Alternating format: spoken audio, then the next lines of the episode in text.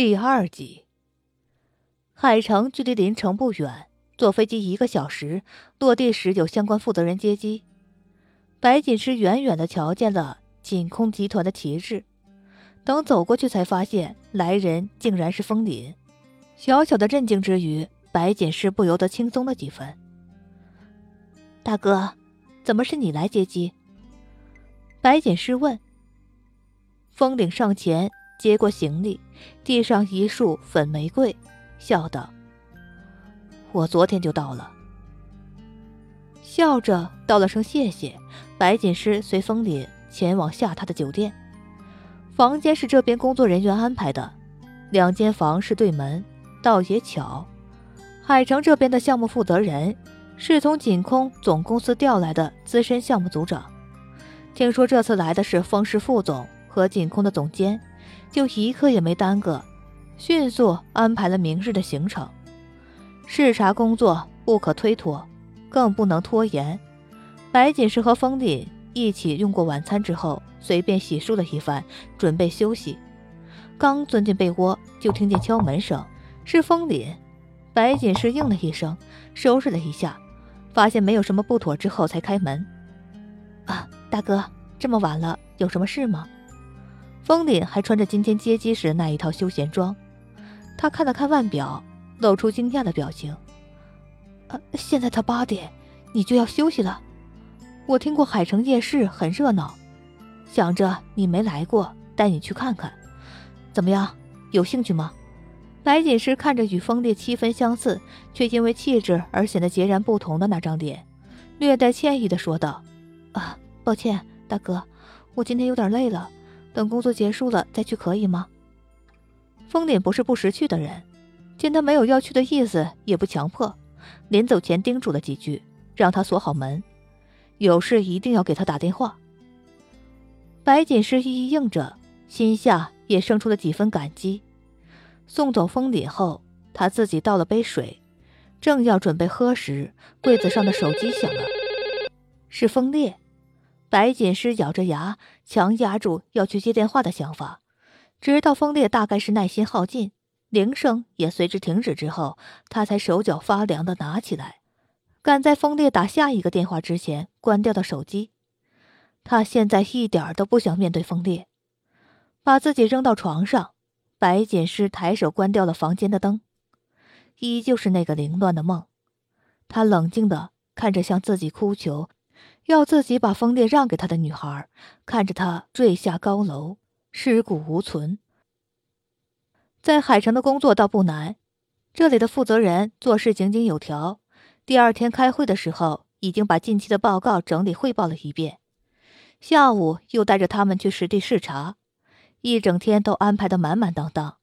对白锦诗来说，却一点都不觉得厌烦和疲倦。就是这样，连续工作了两天，海城的项目视察工作也终于到了尾声。谢绝的项目负责人想办晚宴的邀请，风凛拉着白锦诗去了海城游览。海城以海闻名，深海之蓝作为海洋商场项目也是因此而得名。这是白锦诗即兴的点子，原本没想实施下去，只是简单勾勒出一个大体的框架。后来被远在海外的白锦言得知。他三令五申的要求景空务必将方案执行下去，于是便有了今天的深海之蓝。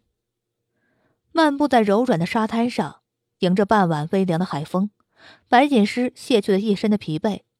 他弯腰脱下穿了一下午的平底鞋，用白皙的脚掌踏在细沙上，除了一阵密密麻麻的痒意传来，还有不曾有过的舒适感。两排脚印一路延伸。残阳如雪，落在两人的后背。风凛侧手去打量无比放松的白锦诗，唇角笑意更甚，似乎察觉到别样的目光。白锦诗微微侧手，迎着风凛温柔的笑容，她眉眼弯弯，自然而然的回之一笑，并不觉得有何不妥。锦诗，你和阿凛在一起开心吗？有海风自耳畔掠过。将本似呢喃的声音吹得更显轻柔，但白锦诗却听见了。大哥，为什么这么问？风凛过于关心他和风烈，并不是什么好事儿。白锦诗如是想着，却也不方便直言不讳的询问。风凛笑了笑，侧手迎向拂来的带着咸湿气的海风，他毫不顾忌自己似被风蹂躏过的头发，沉思的片刻后：“当初是我们封家对不起你，现在我也只有希望你能活得轻松自在、幸福无忧。只要你好，我也就开心了。”白锦诗被他这话里的含义吓了一跳，下一秒，封顶更是踏步走过来，抱住了他。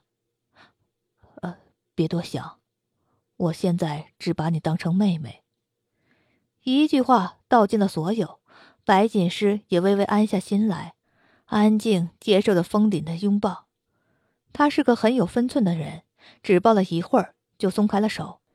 夜晚的海滩人影稀少。没有白天下饺子那般多，只有三三两两的友人聚在一起，点着一堆篝火，闲聊游戏，陪风里闲逛了半天，直到海上明月初升，似从黑潮般的海水里涌起，明亮清冷之余，是别有一番滋味的壮阔。锦诗听到呼唤，白锦诗翩然回首，只看见风凛不知从哪里借来的单反。将此时此刻的画面定格。对于自己的杰作很满意，风凛将相机给了一旁的小姑娘，说道：“多谢你了，麻烦留个联系方式，到时候把照片传给我，可以吗？”小姑娘又惊又喜，红着脸将自己的手机递给了风里。白锦诗站在不远处默默看，也不知道两人在说些什么。走吧，回酒店。笑着与他并肩，风里朝那小姑娘挥挥手，算是告别。在酒店休息了一夜，次日两人乘了最早的航班回到临城。白锦诗没有回别墅，而是先行去了公司。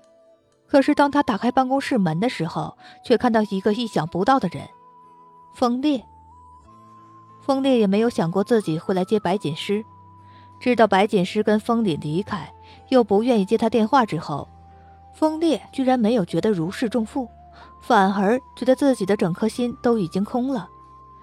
人就是这样奇怪，他心里明明恨极了白锦诗，觉得他城府深不可测，视人命如草芥，又怎么配当自己的妻子？可一旦有人露出想要接近他的意思的时候，风烈又会下意识的把女人圈在自己的身边。恨不得向所有人宣布自己的所有权，再回头就会把怒气迁移到白锦诗身上，变本加厉的残暴于他，仿佛只有这样才能消去自己心里那一点负罪感。他提步走到白锦诗面前，一把把她拉进怀里，捏起她秀美的下颚，就不管不顾的吻了上去。风烈拂去他作乱的手，白锦诗慌忙拢好长发。更是退出他可触碰的范围，别这样好吗？他的动作让风烈脸上浮起一层戾气，他双目赤红，狠狠地把白锦诗拉进自己的怀里，根本不管他的挣扎。别这样，那这样呢？在大哥面前，让他看看你究竟是怎么样的女人。他要狠狠地羞辱他，要他认清楚自己到底是谁的，还要让这张嘴里。再也吐不出逆耳的话。别碰我！不要！呃，疯子！不要！白锦诗拼命想挣脱，可她根本抵不过男人的力气。她又想向风岭求救，可是办公室里不知何时已经只剩下他与风烈，就连门都被严严实实的带上了。白锦诗心如死灰的认了命，哪怕到了无法忍耐的时候。她也只死命的咬住男人的肩膀，用这种徒劳无功的方式，让他也尝一尝这一份自己无法忍受的痛楚。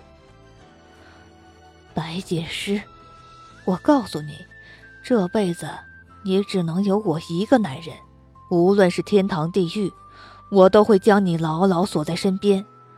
很疼是不是？可是怎么办呢？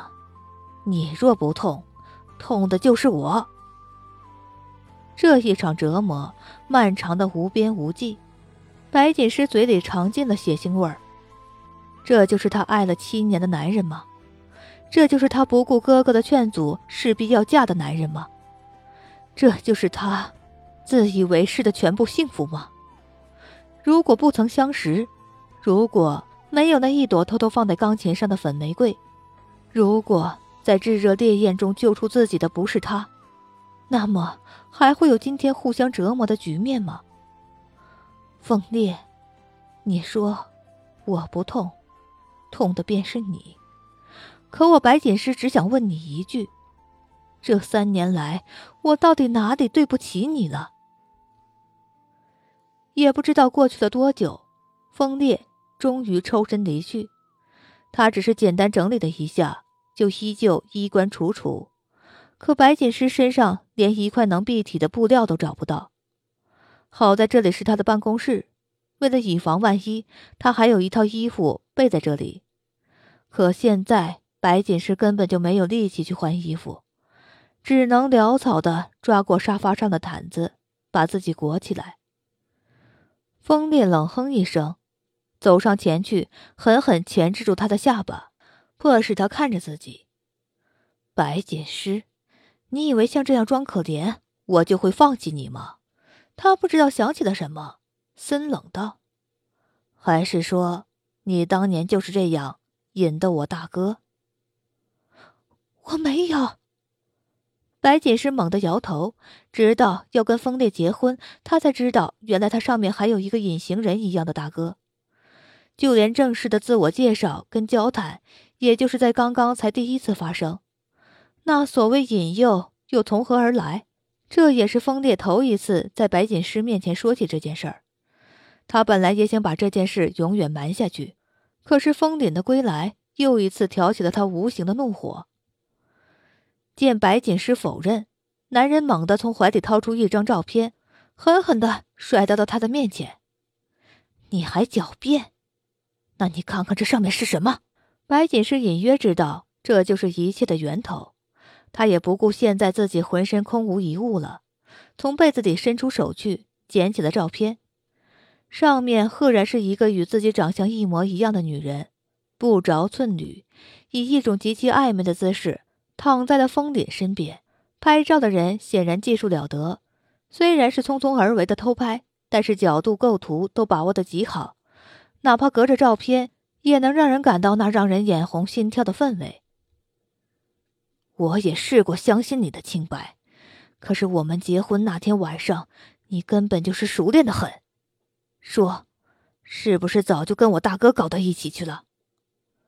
风烈双目赤红，死死掐住白锦诗的脖子，提起来，手劲大的恨不得想把他掐死在当场。白锦诗的脸上因为缺氧而泛起不正常的红晕，一阵一阵的眩晕冲着他的大脑，却依然咬着牙不肯求饶。当时的情况明明不是这样的，从头到尾他只有风烈一个人，就连那件事儿也是因为风烈。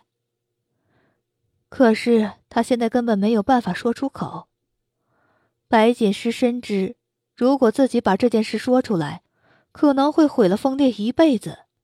这个时候的风烈哪里会想到白锦诗心中的挣扎？好在白锦诗的样子总算换回了男人片刻的神智。他狠狠把白锦诗扔回沙发上，看着趴在那里双目潮湿、不断粗喘的女人，他犹不知足，轻声。在白锦诗耳边扔下另一枚重磅炸弹。对了，你知道这张照片是谁给我的吗？林美琪，她之前是念摄影的，还是我大哥的女朋友。在发现了我大哥出轨后，带着照相机去捉奸，没想到那个插足他们之间的小三就是你。我本来想去找他求证。就亲眼目睹的，在废旧的教学楼顶层，是你亲手把他推下去，你这个勾引我大哥的杀人凶手。那天我帮你善了后，伪造了他其实是失足坠楼的假象。风烈居高临下的看着瘫软在沙发上的白锦诗，他本来以为把这个秘密说出口后会畅快许多，可是现在他满心只有一阵又一阵的刺痛与酸涩。你可能受了刺激，回去之后就发了高烧，好不容易好了，又忘了这件事儿。莫奇是林美琪的姐姐，他们父母双亡，姐妹相依为命。他不知道怎么查出来妹妹的死跟你有关。我为了堵住他的嘴，把他留在身边。可是你不该，白锦诗，你不该也对莫奇下手，害他这辈子都当不了了母亲。风烈无声的打量着这个他自以为了解的女人，除了容貌。与他记忆里那个弹着钢琴的女孩相似，性子也已经是翻天覆地的变化。他认识的白锦诗不是这般模样的。出狱时，她宛如一朵清新的粉玫瑰，坐在钢琴前，指尖飞舞着，音符在耳旁跃动，是梦中的婚礼。风烈耳畔又回荡起那纯洁动听的钢琴声，丝丝缕缕缠绕在他的心上。他也曾想，能弹出如此优雅动人的音乐，是该是多么纯净的一个人呢？于是，他靠着落地窗，躲在那一片米色的木帘后面，在一片阴影中，他做着非君子的事宜，偷偷将女孩的面容、身影一一纳入脑海。一次又一次不安的窥视，他将那个如梦幻般不可高攀的女子深深刻在了心上。从此，她就是自己心目中的白月光。可是后来为什么变了呢？他无数次在将自己置于一片混沌中，问自己，到底是为什么？如果没有知道事情的真相，如果没有看透眼前这个女人根本就不是如他面上那般清冷高洁，如果他疯裂除了爱她可以什么都不管不顾，那么现在又会是什么模样？他爱上的是什么？一个表里不一的杀人凶手。白锦诗试图无力的进行争辩，他没有杀林美琪，也没有陷害过林墨琪。他爱得如此辛苦又卑微，却连自己的清白都不能保留。